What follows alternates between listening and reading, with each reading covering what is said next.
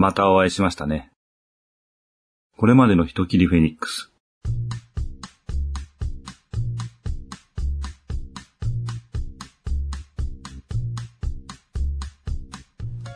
フェスティーム領の果ての町で娘たちが行方不明になるという事件を調査していたネギたち一行でしたが、フェスティーム領の衛兵長に目をつけられ、ネギ氏はその場で処刑されてしまいます。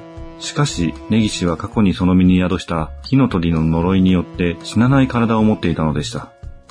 衛兵長たちが立ち去るのを見計らって、突然息を吹き返したネギ氏を見て、町の人は驚きましたが、死んだふりをしていただけだと言い張り、その場はやり過ごします。ちょうどその頃、フェスティーム領へネギシ一行を追ってやってきた焼き鳥という名の薬売りがいました。どこへ行ってもネギシ様を見つけるのが簡単ですね。そう言いながら焼き鳥はネギシたちと合流します。事件の調査の話を共有し、身軽な焼き鳥がトファー領へと続く参道を見に行くことにします。そこで焼き鳥は今まさに盗賊に連れ去られそうになっている娘を見つけ助け出します。さらにどうやら誘拐の首謀者はトファー領の奴隷商の仕業であると知り、一行はトファー領へと向かいます。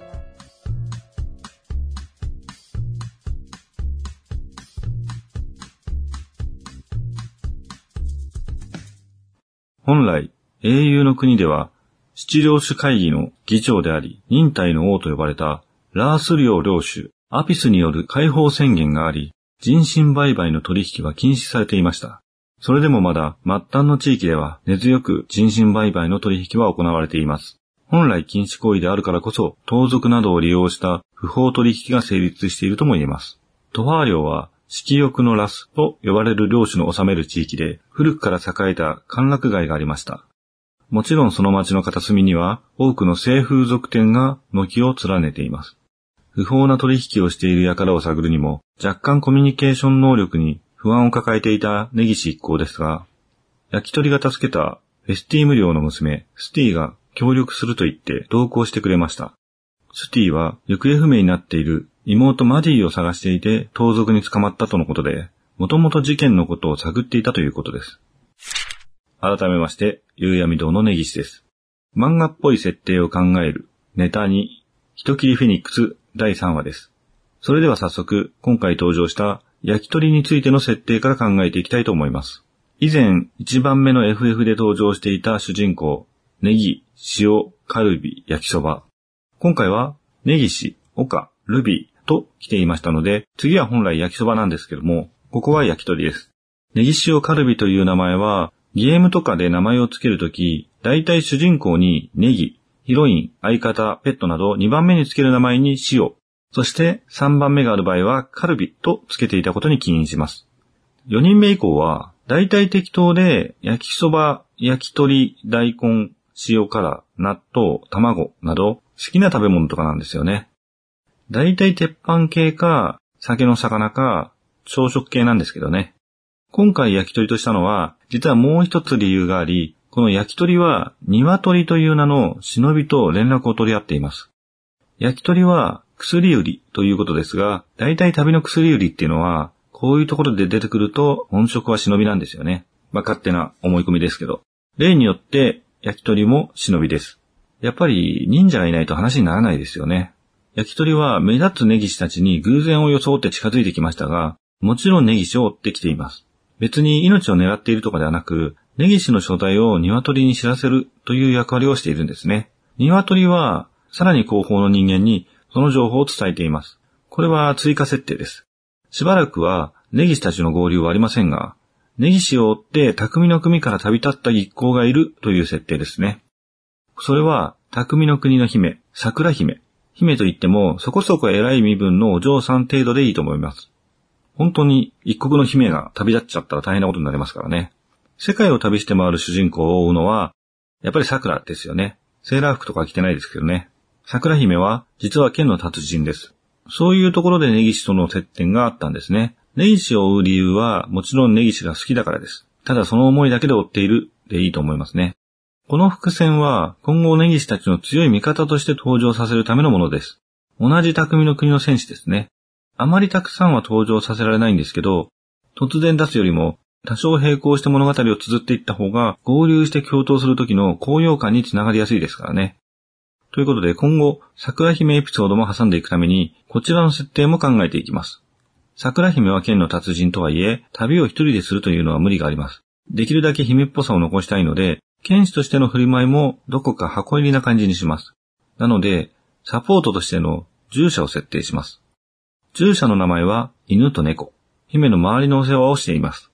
もちろん、犬も猫も忍びです。忍びは動物の名前って共通点があります。あ、焼き鳥は違いますね。これは偽名ってことにしましょうか。犬は男、猫は女でいいですね。それっぽいし。桜姫はたびたび盗賊などに襲われますが、基本的にその剣術で懲らしめることができます。犬たちも桜姫の前では殺人をしません。つまり桜姫は峰打ちで懲らしめるんですね。桜姫が立ち去った後、どちらかが仕返しをされないように監視をしてから、もし仕返しをしようとする場合は、先に始末してしまうという流れがテンプレートになりますね。桜姫のサポートについた犬と猫は、とんでもなく強い忍びって設定がいいですね。犬は感情をあまり見せませんが、桜姫を第一に考えて動くマシーンのような忍びです。猫も桜姫を第一に考えますが、実は犬のことが好きとかでもいいですね。こういう要素が必要な場合がありますので、ざっくりでもいいので決めておきましょう。鶏は桜姫についている忍びではなく、犬の部下で一人で旅をしています。桜姫が安全な旅ができるように、先に何があるのかを調べながら、焼き鳥の残した根岸への道のりを探します。そしてそれを犬に報告する役割ですね。桜姫はそういう存在があることは知っていますが、基本的には犬と猫以外の忍びを使ったりはしません。今は上の国あたりにいます。一応根岸を追うという目的がありますが、割とのんきに旅をしています。犬と猫と一緒に旅をすることが楽しいと思ってるって感じですね。言葉の壁については、忍びたちの努力で何とかしているってことでいいですかね。修羅の国と神の国の間を行き来している商人と知り合って、護衛しながら神の国へ渡ってきたことにしましょう。その間に言葉を学んだって感じですね。神の国に入った後、神の国と黄金の国は戦争状態だけど、英雄の国との交流があって、その商人も紹介してもらうことにします。ただ、南東に位置するフェスティム領は、神の国の人間をゴブリン扱いしていますから、あ、神の国と黄金の国は比較的近い人種です。神の国の方が若干修羅の国や匠の国の人種に近い感じでしょうか。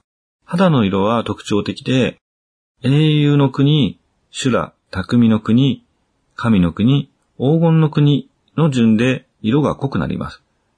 英雄の国よりも北に位置する森の国はもっと肌の色が薄くなり、さらに北の雪深い死の国と呼ばれる地域の人間はもっと薄い肌色を持ちます。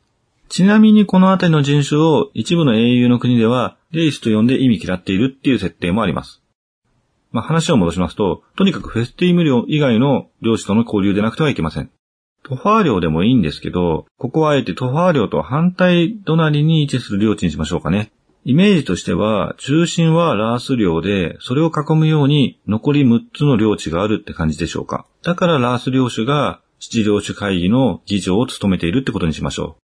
ラース領の南東がフェスティム領で、隣のトファー領は北東にしましょう。ということで、ラース領の南の領地ですね。リード。リード領にしましょう。領主はマモン。強欲のマモン。まんまですね。まあ、わかる人にはわかるんですが。リード領は外の地域との交流も盛んで、大きな商業都市があることにしましょう。お金があるってことですね。だから、強欲という言葉が合いそうな気がしますね。ここまで勘のいい方なら気がついているとは思いますが、まあ、そんな詳しく聞いている人がいるとは思えないんですけど、実は漁師たちの二つ名は、いわゆる七つの罪と呼ばれるものになっています。なんかそんなファンタジーコミックありましたよね。傲慢のセル、色欲のラス、そして強欲のマモンです。忍耐の王とされるラース領の領主、アピスは、ちょっとひねっていて、罪と対となる言葉となっています。忍耐と対となる罪は、憤怒ですね。他はまだ考えていませんが、領地が7つだったのは、それぞれの領地の特徴を7つの罪で表すことにしたからですね。世界でよく使われる何個の何々的なものってのは、それぞれ特徴的なものを選んで作られるため、別の何らかに流用しやすいんですよね。こういったファンタジー作品なんかだと結構使われる手法ですよね。一から考えるよりもはるかに楽ですし、まだできていない部分も想像しやすく、期待値が上がりやすいんですよね。他にも古典作品や歴史上の人物などを利用する手もあります。ただ、そのまま使うと、ただのパクリだったり、薄っぺらい感じになっちゃったりしますので、安易に対応すると危険ではあります。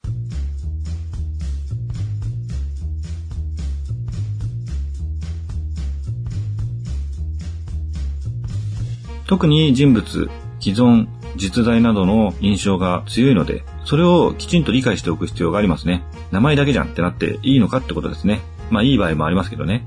ちなみに、人切りフェニックスでは、七領主の二つ名、イコール七つの罪だからといって、それがそのまま敵というわけではありません。人切りのタイトル通り、呪いを解くには人を切る必要があり、それは刀が示した邪気をまとう人物というルールがあります。七つの罪は、死に至るとされる罪を招く欲望のことを指しますが、それがつまり切る対象となるというのはミスリードの仕掛けです。いや、結果切ることになるかもしれませんけど、そこにこだわらないってことで物語の汎用性を保っておいた方がいいですね。読みやすい仕掛けというのは読みやすいからこそブラフと取らせることもできますので、ブラフか本命かという二択を作品内に残しておくことができるというわけですね。次回、人切りフェニックス。修羅の国からやってきた魔物の正体とは？この刀があんたを切れと言っている。この番組は架空の中古書店、夕闇堂がお送りしました。